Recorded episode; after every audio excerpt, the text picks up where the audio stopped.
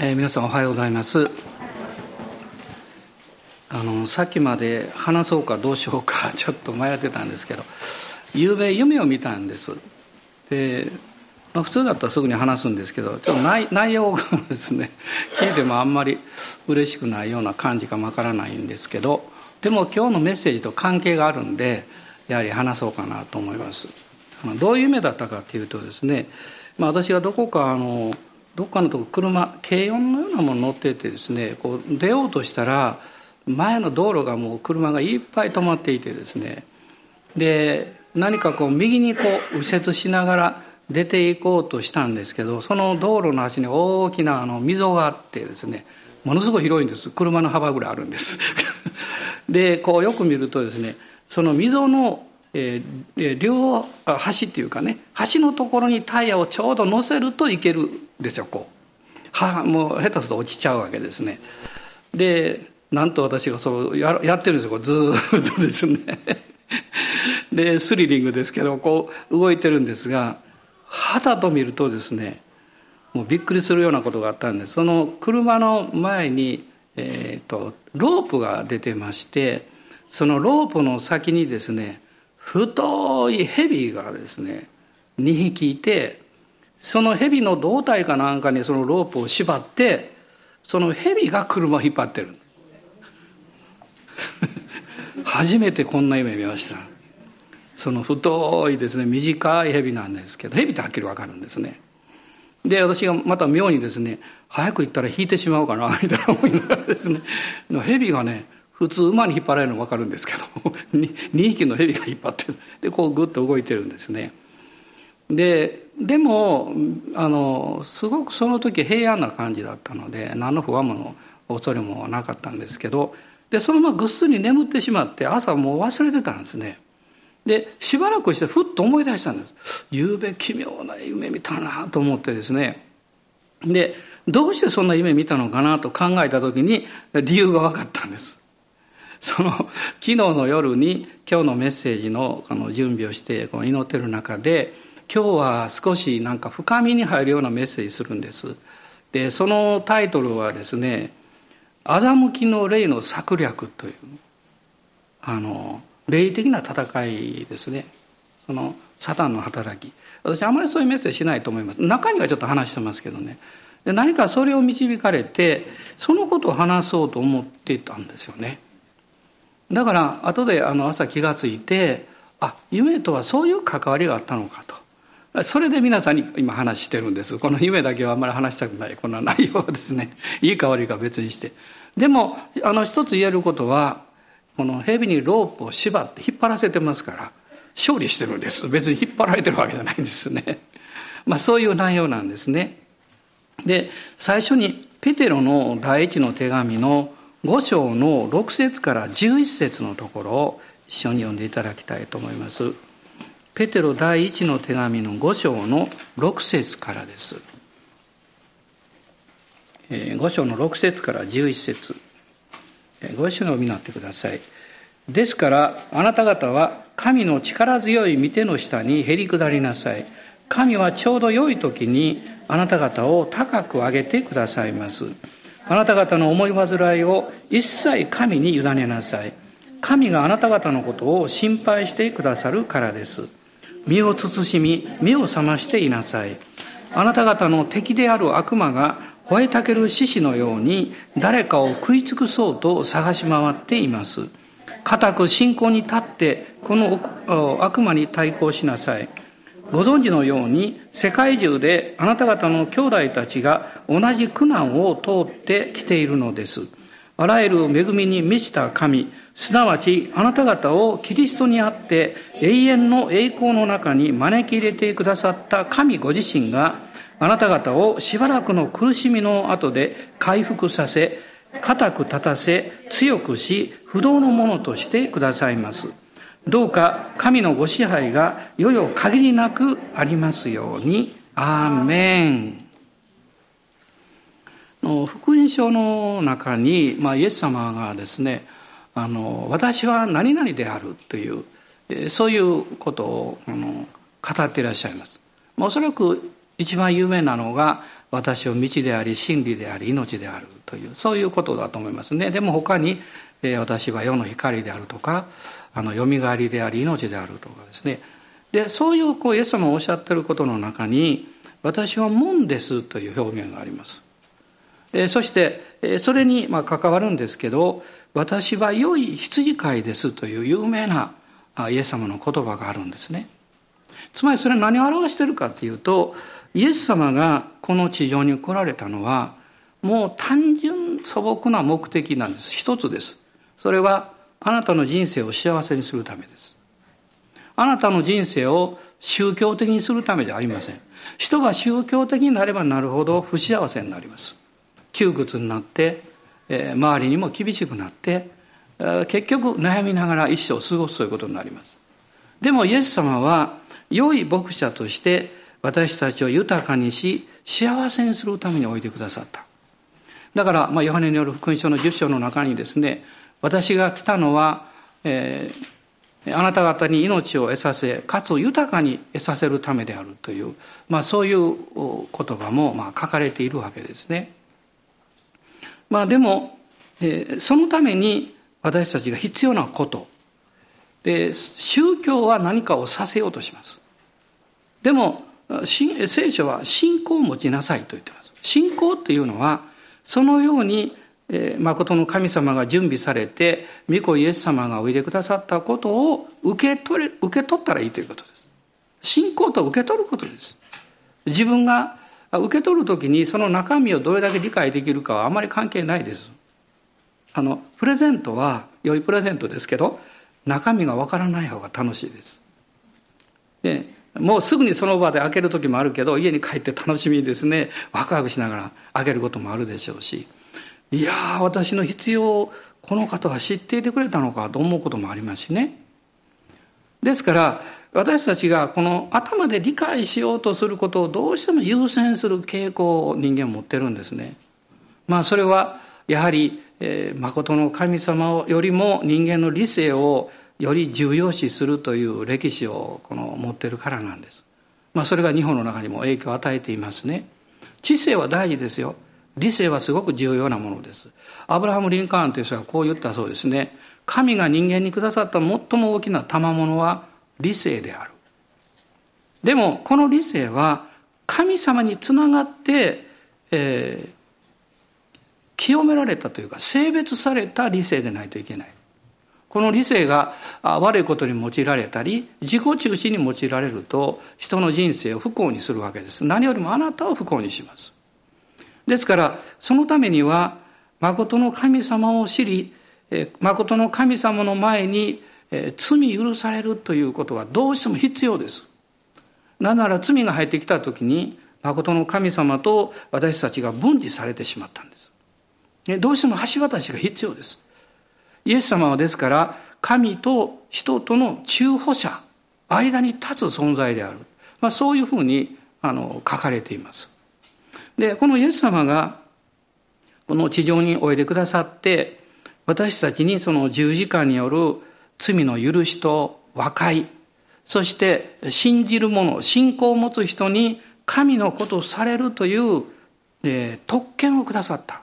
賜物をくださった。それをあなたが受け取らないと神様の豊かさイエス様がおっしゃった私は良い牧者ですっていうねその幸福をもらうことできないんですよね。手を伸ばして受け取るっていうこと。ですただそれだけなんです。でもそれが良いものであるがゆえに受け取らせないとする存在があるということなんです。まああの前回も少しお話したかも分かりませんけど神様が天地万物を作った時に人間を作る前にですねはるか以前に、えー、ある被造物を作りました。それは天使という存在です。その天使長の一人がですね高慢になって神のようになろうとして堕落してしまったわけです。その天使長が悪魔である。と聖書は言ってます。悪魔あるいはサタンと言ってます。その意味は神に敵対するもの。そういう意味です。で神様に背を向けた時に彼のまあえー、思いというかその中の中心的なものは何かというと妬みなんです。つまり自分は神のようになろうとしたけどなれなかった。そして落とされてしまった。でもこの神様がもう最高の幸せをもたらしたいと思って、えー、祝福しようとしている存在がある。そのために神はもうね赤ちゃんが生まれる前に小さな衣類やあるいはこのゆりかごみたいなそういうねものといろんな準備するようにですね神はこの地球を作りエデンの園を作られた。そしてその真ん中に人を創造なさった。いわゆるアダムとエヴァですね。ですから神様はこのアダムに全ての権威をこの委ねられたわけです。それが創世記一章の28節に出てくるわけですね。地を治めよこう書かれています。地を従わせよそれは地なんです。天は入ってません。神様は天の祝福によって地を潤すことをアダムに期待なさった。つまりあなたの人生あなたのお仕事があなたの能力や力だけでやっていくんではなくって神様からの祝福をその上にいただいて行うということです。あの朝露っていうのは綺麗だなと思いますね、えー、私子供の頃よく朝早く起きてあの、えー、こう腰ぐらいのあの草が生えてるとこあるんですけどすぐ家の近く入っていってねトンボを取りました。あの昼間は難しいんですけど朝早くじーっとこう止まってるんですよ。です朝露がいっぱい濡れるんですね。もうみずみずしい。もう綺麗なもう緑ですね。その中でこうトンボがじっとしてるんですけど捕まえました。で今考えるとですねあ神様はなんと素敵な被造物をお作りになったのかなと思うことができます。美しいですね。でもそのトンボも大きい、まあ、山と言いますがそれを掴んで変なところを掴むと噛まれるんですね。すごいこう噛むんです。噛まれた瞬間にこんなひどいものって思うわけです。さっきまでね麗しいと思ったわけですね。でもクリスチャンになって分かることは彼らがそのようにしなきゃいけなくなった理由が人間の罪の中にあるということです。人が神に反抗し反逆しその精神というか不従順の霊というのが地上に満ちてしまったんですね。だから神様はこのことを回復させようとしてそしてイエス様をお使わしになったんです。でもさっき申し上げたようにサタンは神の最も愛する人人間っていうのはアダムっていうのは人間っていう意味なんですよね。この人を妬んでるわけです。なんとかこう苦しめたいと思ってるわけです。神様の、祝福を受けさせないようにしようとするわけです。これが欺きです。偽りの働きです。ですから、サタンはこの欺きの霊を用いて人を騙そうとし続けてきたんです。騙してきました、実際。まあ、一番最初に騙されたのがあのエヴァという存在ですね。それは皆さんもうご存知だと思いますけど創世記の3章の中に出てくるんですがちょっと創世記3章をこう開いていただけるでしょうか。もう3章の前半から見ていきますとこの蛇、まあ、蛇を通して悪魔が働いたんですけど園の木のどれからも食べてはならないと神は本当に言われたのですか。とエヴァに聞きます。神様エダニの園の中央に命の木と善悪を知る木を置かれてですね。そして命の木の実はあごめんなさい。善悪の知る知る木の実から取って食べてはならないとおっしゃったんですね。でもあのちょっとそれをおっしゃった箇所はこの2章にあるんですが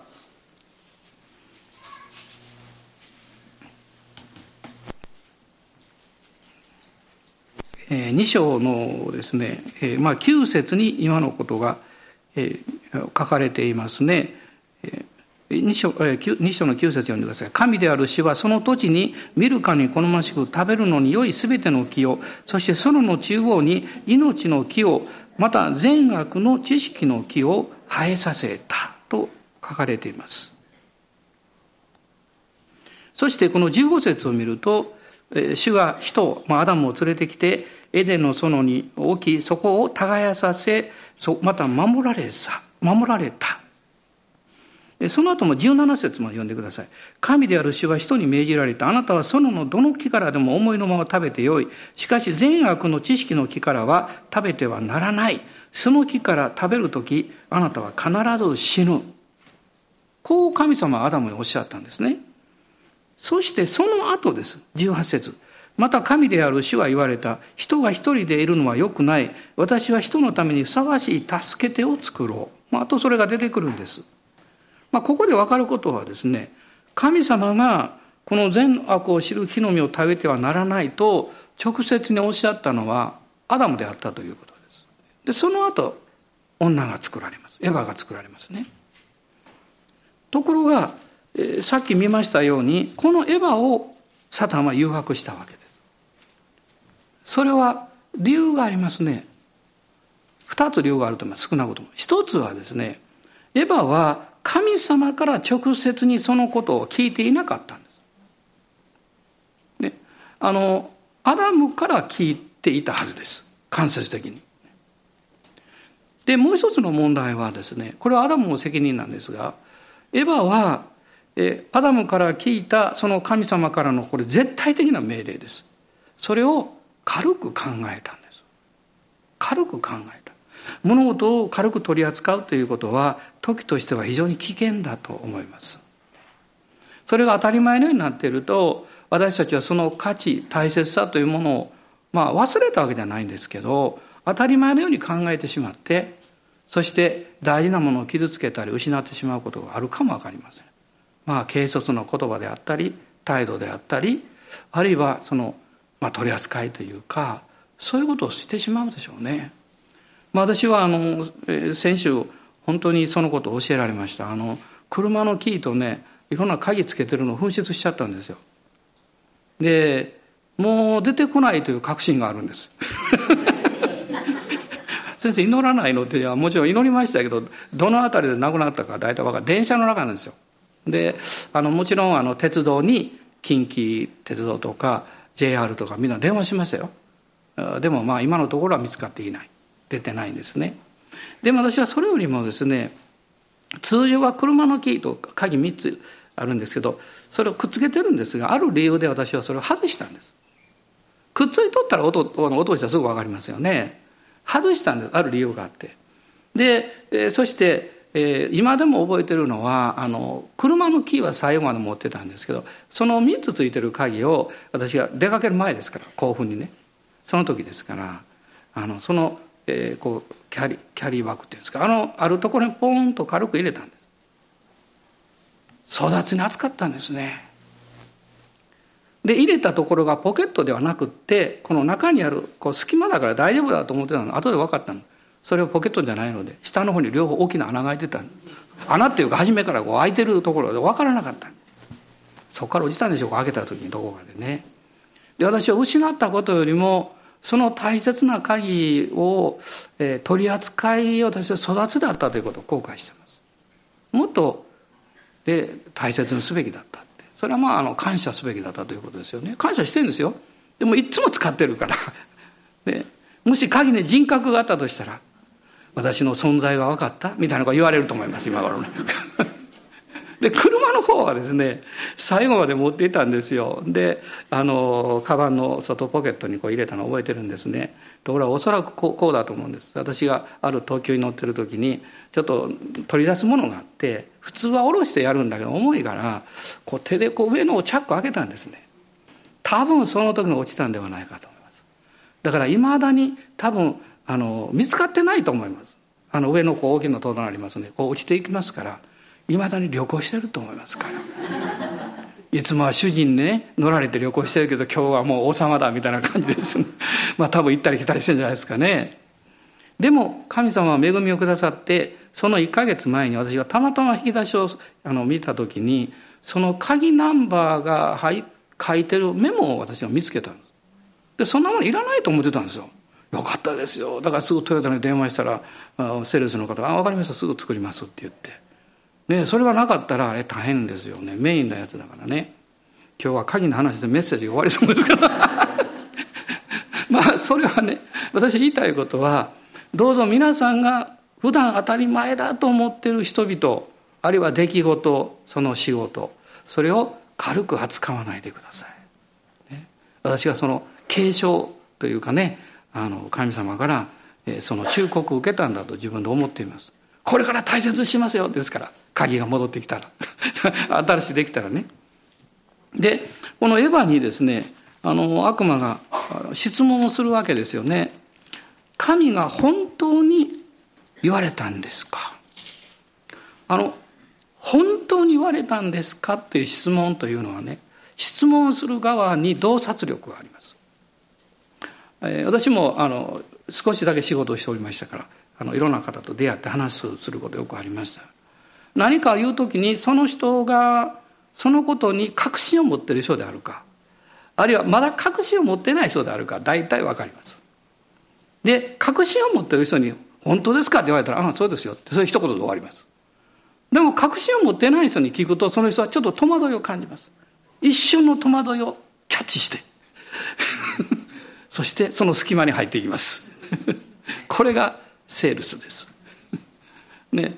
これはあの私のこう心の状態もよく見見たあのよく似ている部分があると思いますね。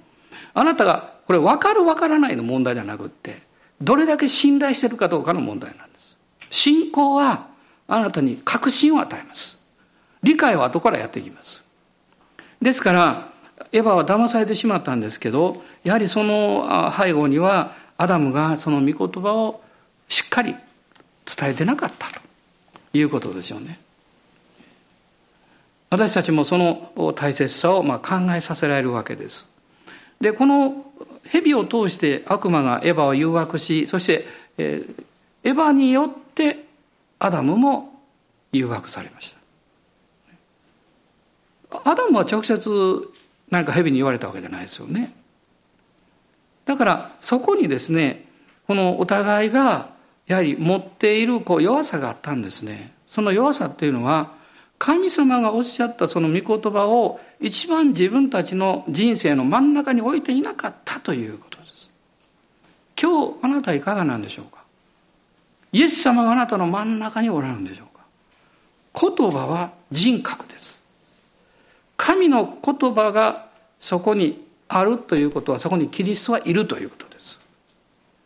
でまあ私もあのよく出かけることが多いですけど時々ですね私の妻の言葉だけじゃなくって誰かの皆さんの言葉がポッと浮かぶことがあるんです。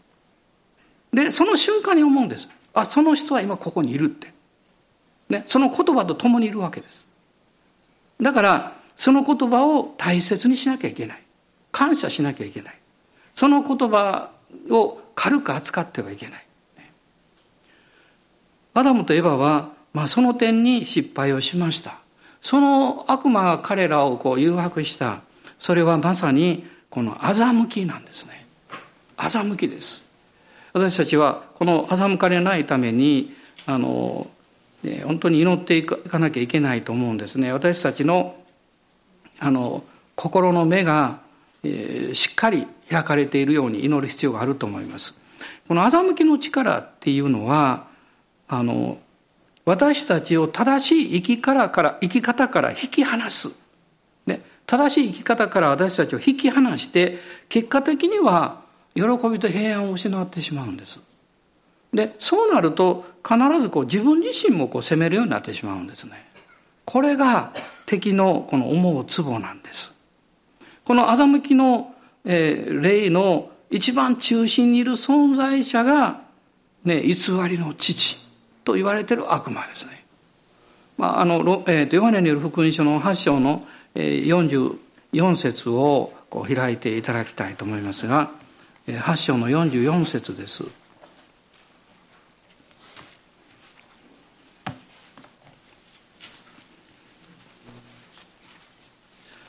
まあ私もういろいろ失敗ばかりしてるんですけど あの聖霊様はいつも静かな御声で語られますよね。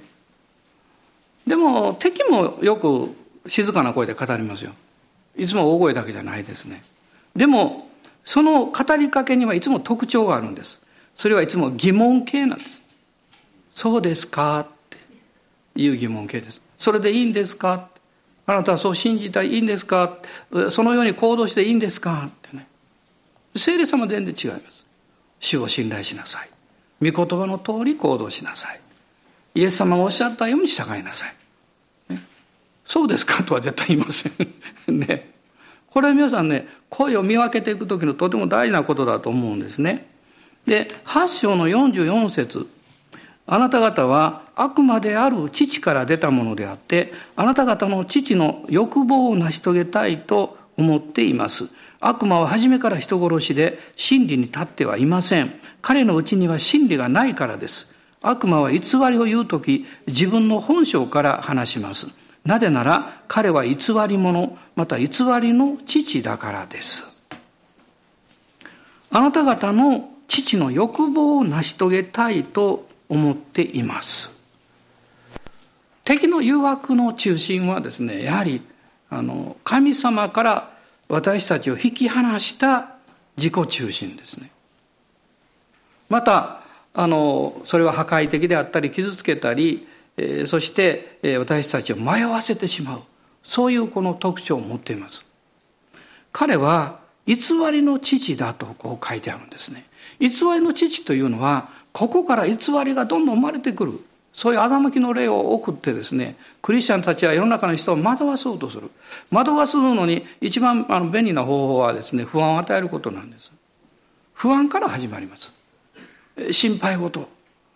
あの私もいまだに覚えてますよ。あのトイレットペーパーショックっていうのがあったんですよね。なんかトイレットペーパーが一斉に消えたというみんながうわって買いに行ってですね。こういうことのまあ本当のことを誇張して噂噂話で流れると起こりうるんですよね。まあある国ではもっとひどいこと起こりました。互いに違う民族同士が殺し合いをしました。こういうことはですねなまあいわゆる噂から始まっていくんです。誰かが間違った情報をパンと流すんですよ。そこから始まっていく。偽りの父である悪魔はあなたを騙そうとしていることこれがあのさっき申し上げたように何かネガティブなことを聞いたりあの不安を与えるようなことを聞いた場合はすぐに信じないでください。それを確認してください。必ず、ね、もし誰かからそれを聞いてその人があの何か言ったら誰から聞いたんですかと聞いてください。その人が「いやみんなが言ってます」と言ったらそれは嘘です。みんなって誰と誰ですかって聞いたらいい、ね、いいことだったら「あそうありがとう」って言ったらいいけどそれが悪いことであれば誰かを傷つけることであればね受け入れるべきじゃないです。それは神様の御心ではないですね。偽りの父はですね偽りを流すだけじゃなくって天のお父様がこういう存在だというふうに私たちにイメージを植え付けるんです。そうすると天の神様は私にとって良いお方ではないんだなと思ってしまいます。すると思い当たるところはいっぱいある。だから昨日再報とした。とかですね。私の病気がなかなか治らないとか。私のこの問題がある家庭に問題がある。それが次々やってくる。やっぱり神様は私の人生や家庭を祝福なんかしておられないんだ。何かちょっとだけ祝福してついてくるように奴隷にしようとしてるんだ。そんなふうなですね。間違った考えを持ってしまうんですよ。これは偽りの父の影響です。偽りの父はあなたに間違ったこう情報を与えるだけではなくってあの天の良い神様が悪い神様であるかのようなイメージをあなたに植え付けてそれを成長させるということですね。良いものを成長させましょう。アーメン。悪いものを成長させたらダメです。御言葉に沿っていないことを成長させると私たちは騙されてしまいます。敵はそういうことを絶えずこうやろうとするわけですね。えー、そしてあこのヨハネによる福音書ですからあの天のお父様が良い方であるかという良い方であるということをヨハネは主に語ろうとしてるんですね。このヨハネによる福音書の中には父という言葉だけで114回出てきます。だからいかにこの人の持ってるイメージというのは間違った神イメージを持ってるかなんですね。でその結果この、えー、その自分のこの霊的な求めを本当の神様を知らないままで何らかの宗教とか教えとか、えいわゆるこの思想とかですねそういうものにこうついていってしまうとするんですね。でもイエス様はおっしゃったんです。私が来たのは羊に命を得させるためだと。羊っていうのはあなたは私のことです。命です。破壊じゃありません。恐れでも不安でもないです。命です。そして豊かにそれを得させるためです。アーメン。感謝します。今日は一週間のスタートです。私たちにとって。今週皆さん期待してますか？今週も誠の神様は私を守り祝福してくださる。ね、もちろん問題も起こるかもしれないし何か、まあ、あてものの私みたいに失うかもしれないけどそれでも神様は良いお方だ良いお方だね私は大切にすべきものを失ったおかげで大切なことを思い起こさせていただきましたもっとそれは大切だと思っています神様から来るものっていうのはみんなそういうものなんですね今この世の中っていうのは欺きの霊に満ちています神の御言葉にしっかり立たないで行動させようとします。クリスチャンに対してもね、そうするんですね。で、どういうふうに欺いていくんでしょうか。まあ、大きな3つのことがあるんです。一つは、真実な神様の存在を否定させようとします。ね、本当の神は神々はいるかもわからないけど本当の神なんていないよってそして本当の神様って真実な神なんだけどそういう神様の存在を否定させようとしますそれはあなたをそのように説得するよりもあなたの目を他にそらせようとします今私のこの世界に働いているもう普通になっている考え方やあの主義というかそういうものいろいろありますねあのいわゆるこの、えー、発展している国というのはほとんど物質中心主義になってますねむしろこう開発途上国の方が温かみがたくさん残ってる部分があると思います。よしあしではないんですよ。でもそういう傾向があるんですよね。物が中心になる。そうするとお金で解決しようとする。お金があればもうそれが一番大事なんだ。お金も大事ですよ。生活するためにね。でもそれが一番ではないということ頭で知ってるけど心の中まで受け入れることをしようとしないんですね。あるいは、まあ、これはクリスチャンに対する一つの戦いですけどもあの折衷主義というのがありますねシンクレティズムと言いますなんかこの本当のものをしっかり持たないでね神様の御言葉を世の中の考えとこうなんか混ぜ合わせてしまうだからパウロはこのローマ人の手紙の12章の最初で言ってるんですけどこのこの世と妥協してはならないでもそれは戒めそこだけ読むと戒めなんですでもその前に大事なことがあるんです。あなたの心が一新させられる必要がある。つまり私たちの心や考え方がリニューアルされないと、私たちの信じてることと私の生活の周りにあることが同一レベルになるんです。同一レベルになったら、もうそれは当然妥協します。もし皆さんがですね、旅行なさって、あの、えー、まあ、海外に行く時は必ずそうし,、ま、あのそうしますけど家族の写真持ってきますそれはねでそれは一つの習慣ですよね西洋社会においてはでそれはですね何を表してるかっていうとたくさんの人がおられるけど私にとって私の家族は私にとって特別なんですって。皆さんあのトビー先生来られた時にあのもうごっつい聖書でもういっぱい線引っ張って破りかかってる聖書を使ってるんですけどその中にいっぱいなんか挟まってるんですけど、まあ、皆さんそこにおると見えないか分かんないがこの前に広げる写真があるんですよ。家族の写真広げて。家族の写真広げていつも説教してある。不思議なセンスだなと思うんですけど。でも私はその意味をある程度分かりますいつも旅行してますからねね巡回してますからね大事なものをこのから目をそらさせようとするような力が世の中にはいっぱいあるんです物や人や誘惑がいっぱいあるんです。一番大事なものが何かということをいつもしっかり覚えることが必要です。妥協しちゃいけない。そういう点においてですよ。そして、あの、まあ相対主義的な考え方っていうか真理なんかないんだってそのお互いとお互いの関係の中に生まれてくるそれを受け止めていけばいいんだっていう生き方ですよね。そんなもあるしそして今のこの時代に一番当たり前になっているのがいわゆるこのポストモダンと言われるあの多元主義的な考え方。もうこのややこしい表現ですよね。簡単に言えばその人は何を信じてようがいいんだっていう考えなんですよ。で誰もそれにかそれを干渉しちゃいけないって。どの宗教もいいですって。でどの考え方もいいです。その人がそれでいいと思ってんだ。らそうしたらいいって。他の人を否定しちゃいけませんよと。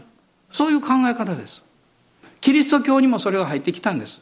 残念ながら。どういうことが起こったかというとですね。ある神学者がこういう発言をしたんです。これからのクリスチャンの信仰はキリスト中心ではなくて神中心であるべきだと言ったんです。ごまかされないでくださいね。キリスト中心ではない。神中心だ。そして彼は愚かにもこう言いました。これはコペルニクス的発見であると言ったんです。何考えてやろうと思いますけど。僕らから見ればですね。どういう意味かっていうと神だから神という存在がいてその周りにいろんな宗教があるという考えなんです。仏教もあればイスラム教もあればキリスト教もあるユダヤ教もあるいろんな宗教が全部あってそれぞれが本当の本当の誠の神様を信じていてそれぞれの信仰の在り方を持ってんだからそれでいいじゃないですかということです。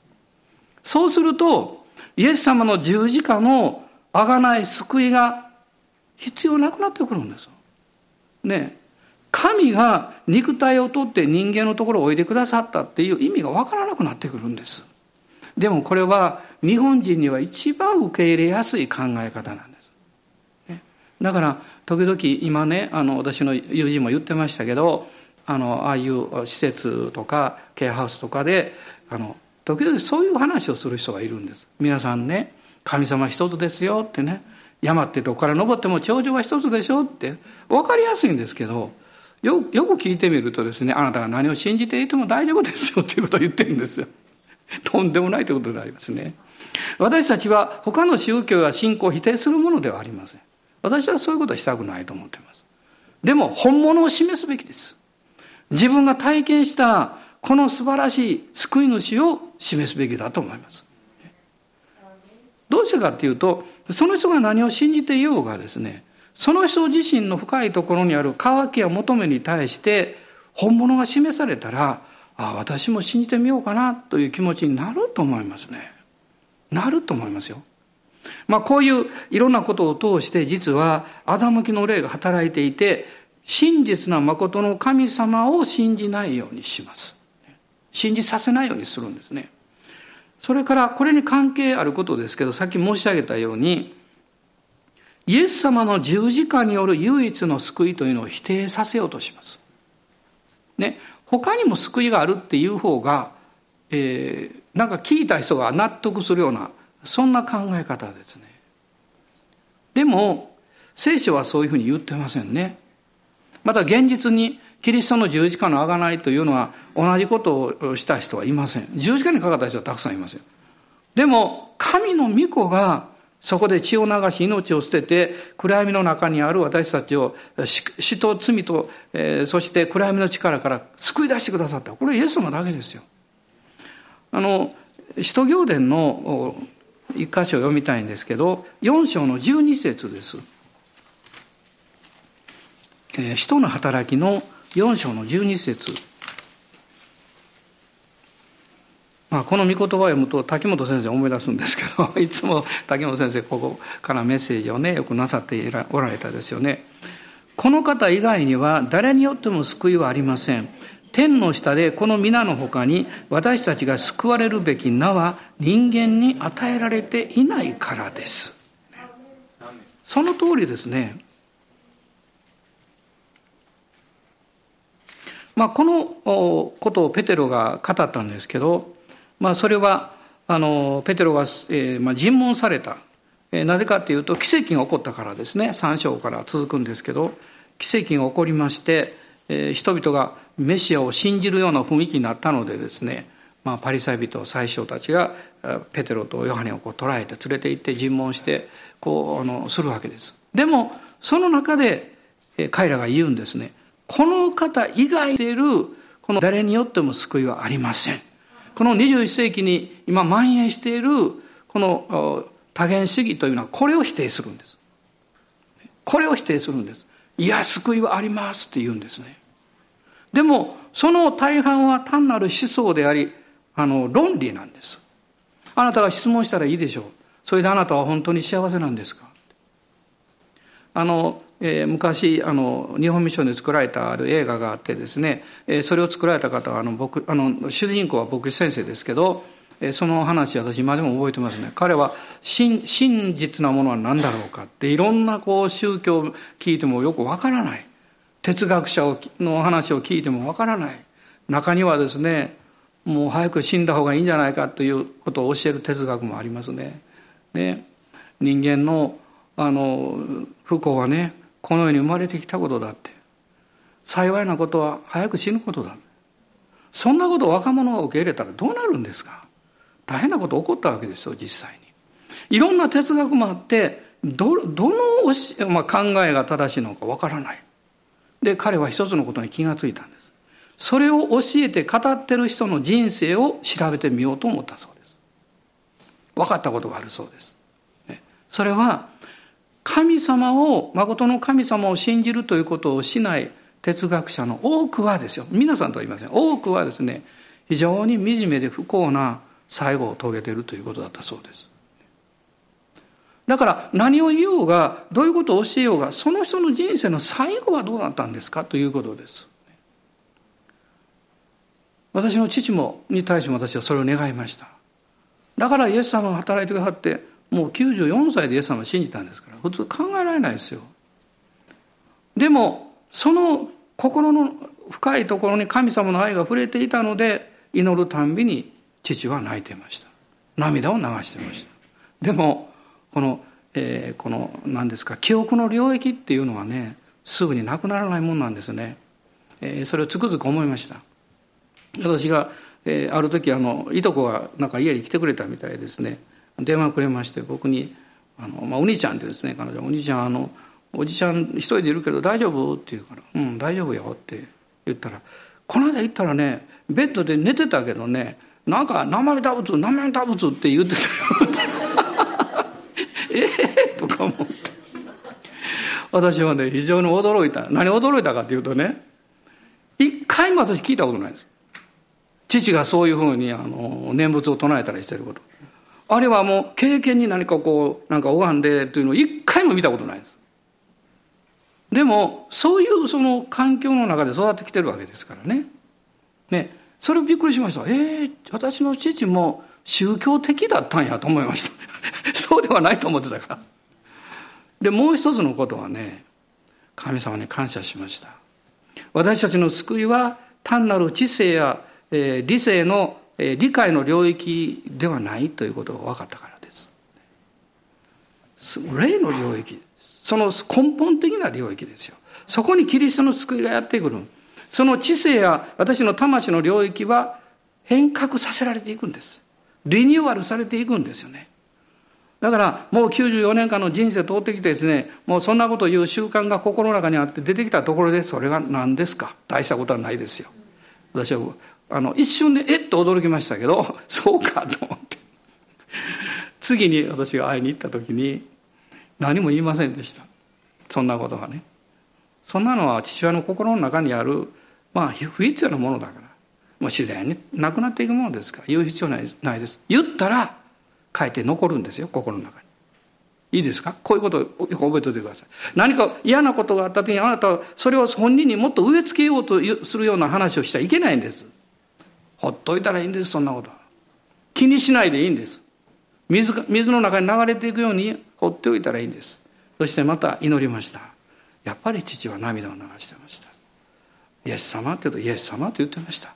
大丈夫だと思いました。これは何を教えてるんでしょうかね。それは欺きの霊はいつも働いていて私たちの思いや考え方をこう騙そうとするんです。しかもそれを聞いた人たちも騙そうとするんです。ね、時々こういうことを聞くんです。私の主人は、あるいは私のこの家族はね、なかなかイエス様信じないんですって言ってね。で、なんかイエス様信じるって言ったと思ったらまた俺は知らんよとか言ったりするからって言ってね、悩んで、悩む人を聞くんです、時々。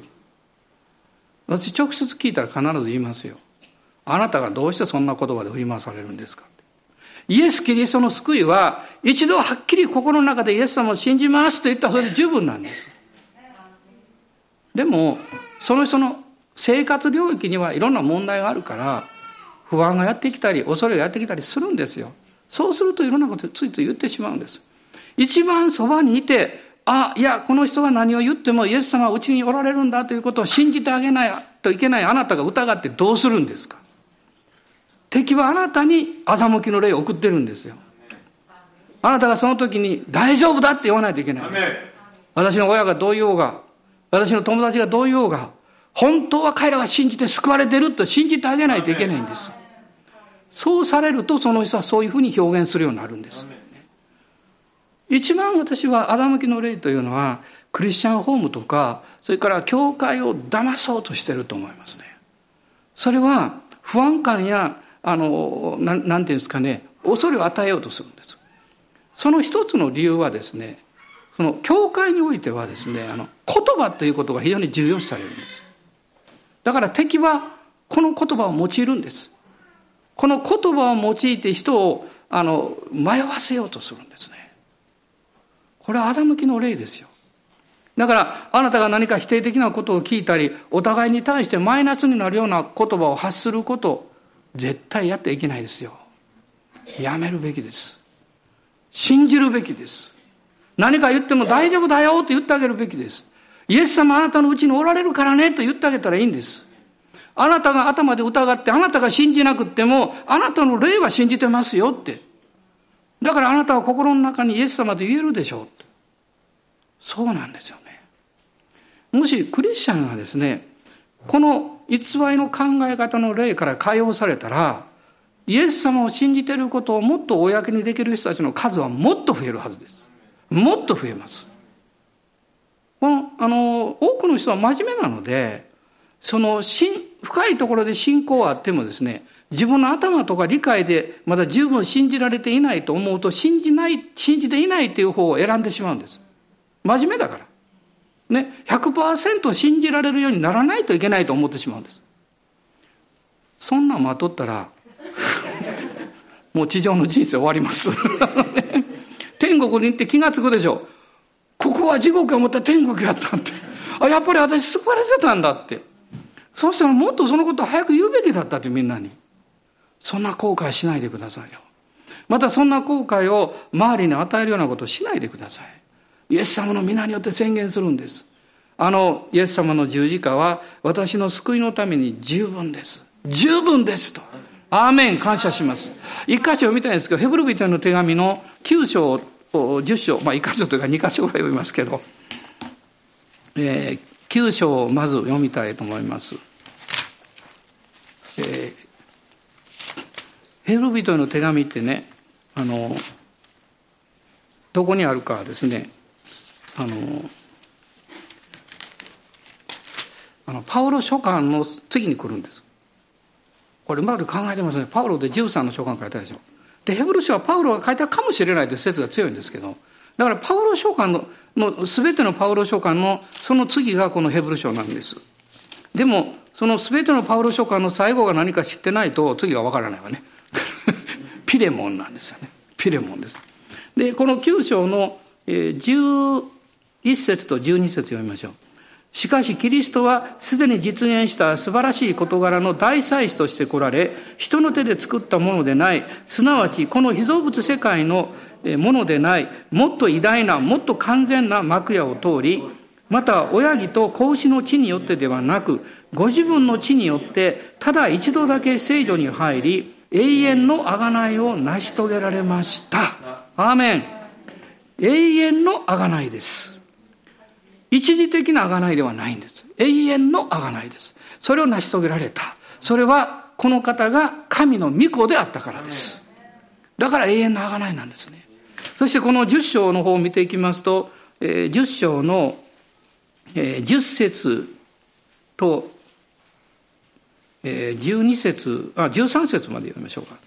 この御心に従ってイエス・キリストの体がただ一度だけ捧げられたことにより私たちは聖なるものとされています。さらに祭司が皆毎日立って礼拝の務めをなし同じ生贄を繰り返し捧げてもそれらは決して罪を除き去ることができませんがキリストは罪のために一つの生贄を捧げたの後、永遠に神の右の座につき、あとは敵がご自分の足台とされるのを待っておられます。アーメン。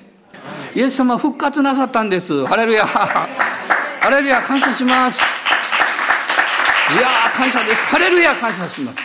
そして神の右に座って、今、このここにあるようにですね、この、えーえー、敵がご自分の足台とされるのを待っておられます。これが最後の時です。時々思います。イエス様待たないで早く来てください。でも、これは矛盾するんですね。神が待っておられるのは、一人でも多くの人が世の終わりが来る前に救われるためです。ということは私の責任が大いにあるということです。私たちは伝えなくてどうするんですかもちろん、えー、地の果てまで飯を受けて伝えに行かれる方もいるでしょう。でも私たちが伝える相手は私たちに関わっている出会う人々でしょう。イエス様はその人は敵ではないと言ってるんですよ。背後に敵がいるんだって。そしてその狩猟であるサタンはですね、足台にされるんですよ。人燃える硫黄の池が彼らのために彼とあの悪霊のために準備されてるんですよ。それに従っていく人が一人でも減るようにしましょう。ついていかないようにしましょう。私たちが福音を語るんです。そして主を礼拝するんです。そしてあなた自身が何よりも、ああ、クリスチャンってすごいねと。すごいというのは立派になるという意味じゃないですよ。その、誠の神様を第一に置いて生活してるってそういうことなんだねと前の人々がそれを見て聞いてそしてああ私もそうなりたいんだけどと言えるように主が導いてくださる祝福してくださると信じますアーメン感謝しますどうぞお立ち上がりくださいアーメン今日は予定の3分の1を話しましたんで。また次はその続きをお話したいと思いますけど。でも私たちは宣言します。欺きの霊には騙されません。敵には騙されません。もう何か不信仰なあるいは愚かなことが聞こえてきても私たちはもうそれに乗りません。私たちは真理に立ちます。主を礼拝します。私の目を開いてくださる精霊様に信頼します。あなたは今日大胆に告白していいんです。主はイエス様私の主ですと。私は救われていますと。私は主に従っていきますと。どんなに困難があってそんなうまくいかないと思ったとしてもあなたは恐れる必要はありません。あなたがやるんじゃないんです。主が力をくださるんです。ですから主に告白しましょう。私はあなたに従います。あなたについていきたいんです。私を助けてください。私を祝福してください。アーメン。アーメン。アーメン。今朝ネヘミヤのところをよあの爽やかで開いたんですけどいい祈りのところを読みましたですね。さあ今私を力づけてください。アーメン。さあ今私を力づけてください。何のためですか？信じるためです。従うためです。この祈りを今朝の祈りにしたいと思います。みんなで一緒に言いましょう。さあ今私を力づけてください。アーメンアーメン。ハレルヤ。アーメンアーメン。主は我らの